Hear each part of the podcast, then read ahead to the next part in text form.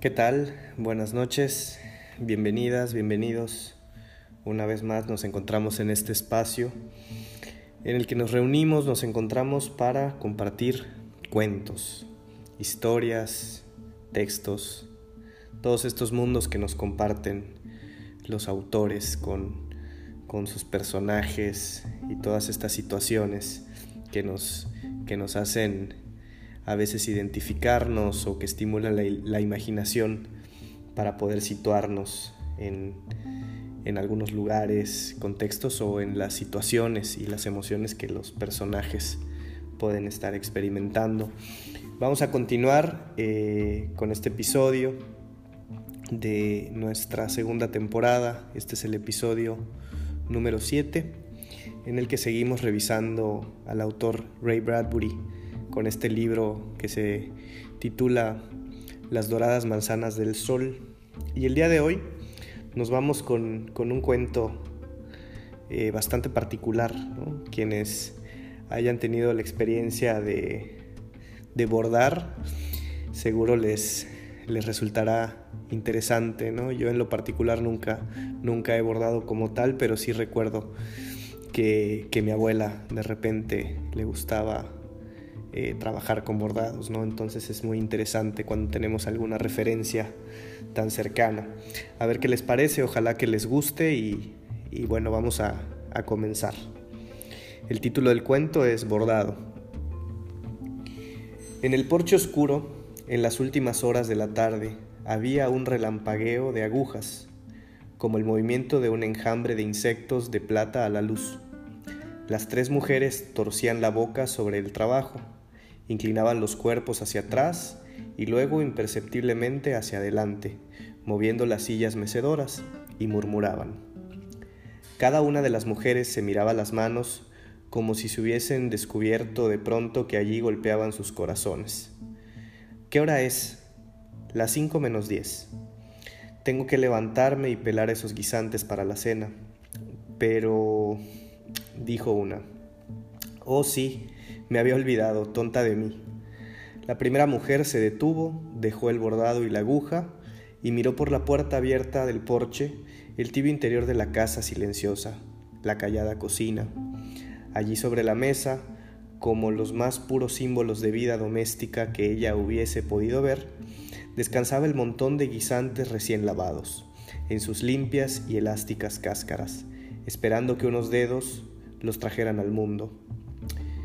Ve a pelarlos si te hace feliz, dijo la segunda mujer.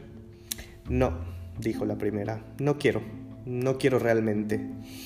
La tercera mujer suspiró, bordó una rosa, una hoja, una margarita en un campo verde. La aguja de bordar se alzaba y desaparecía. La segunda mujer estaba trabajando en el más fino, el más delicado bordado de los tres, dando hábiles puntadas, lanzando la aguja por innumerables caminos. Su rápida y negra mirada acompañaba todos los movimientos. Una flor, un hombre, un camino, un sol, una casa. La escena crecía bajo su mano, una belleza en miniatura, perfecta en todos los hilados detalles. En momentos como este parecería que una vuelve siempre a sus manos, dijo, y las otras asintieron de modo que las mecedoras se mecieron otra vez. Se me ocurre, dijo la primera mujer, que nuestras almas están en nuestras manos, pues hacemos con ellas todas las cosas. A veces pienso que no las usamos bastante. Por lo menos es cierto que no las no usamos nuestras cabezas. Todas miraron con más atención lo que hacían las manos. Sí, dijo la tercera cuando una recuerda toda una vida, parece que recordase menos las caras que las manos y lo que ellas hicieron. Contaron para sí mismas las tapas que habían levantado, las puertas que habían abierto y cerrado, las flores que habían recogido, las camas que habían tendido, todo con dedos rápidos o lentos, según su hábito o costumbre. Recordaban y veían una agitación de manos como en el sueño de un brujo, y puertas que se abrían de pronto de par en par, grifos que se cerraban, escobas sacudidas, niños azotados. No se oía otro sonido que un murmullo de manos rosadas. El resto era un sueño sin voces. No hay que preparar cenas esta noche, ni la noche de mañana o la de pasado mañana. No hay que abrir o cerrar ventanas, no hay que recortar recetas de cocina de los periódicos, y de pronto las tres mujeres se echaron a llorar. Las lágrimas les rodaron suavemente por la cara y cayeron sobre las telas donde se retorcían los dedos. Esto no nos ayudará, dijo al fin la primera mujer llevándose la yema del pulgar a los párpados. Se miró el pulgar y estaba húmedo. Mirad qué he hecho, dijo la segunda mujer exasperada. Las otras dejaron de bordar y miraron. La segunda mujer sostenía en alto su bordado. La escena era casi perfecta. El bordado sol amarillo brillaba sobre el bordado campo amarillo, y el bordado camino castaño se curvaba hacia la bordada casa rosada pero en la cara del hombre junto al camino había algo raro. Tendré que sacar todos los hilos para arreglarlo, dijo la segunda mujer. Qué lástima. Todas miraron atentamente la hermosa escena que tenía un defecto. La segunda mujer empezó a sacar los hilos con sus relampagueantes tijeras. La figura salió hilo por hilo. La mujer tiraba y arrancaba, casi como con un maligno placer. La cara del hombre desapareció. La mujer siguió tironeando de los hilos. ¿Qué has hecho? preguntó la otra mujer. Se inclinaron y vieron lo que ella había hecho. El hombre ya no estaba junto al camino. La mujer lo había quitado del todo. No dijeron nada y volvieron a sus trabajos. ¿Qué hora es? preguntó una. Las cinco menos cinco. ¿Dijeron que ocurrirá a las cinco? Sí. ¿Y no saben aún qué pasará realmente cuando ocurra? No, no con seguridad. ¿Por qué no los detuvimos antes que llegaran tan lejos y alcanzara este tamaño? Es dos veces mayor que antes, no diez veces o quizá mil veces. Esta no es como la primera de la última docena, es distinta. Nadie sabe qué hará. Las tres mujeres esperaban en el porche entre el aroma de las rosas y la hierba recién cortada. ¿Qué hora es? Las cinco menos un minuto. Las agujas brillaron con fuegos de plata. Se sumergieron como un menudo cardumen de peces metálicos en el aire cada vez más oscuro del estío. Muy lejos se oyó el zumbido de un mosquito, luego algo parecido a un retumbar de tambores, las tres mujeres torcieron las cabezas escuchando. No oiremos nada, ¿no es cierto? Dicen que no. Quizá somos tontas, quizá pasarán las cinco y seguiremos limpiando guisantes, abriendo puertas, revolviendo sopas, lavando platos, preparando almuerzos, pelando naranjas.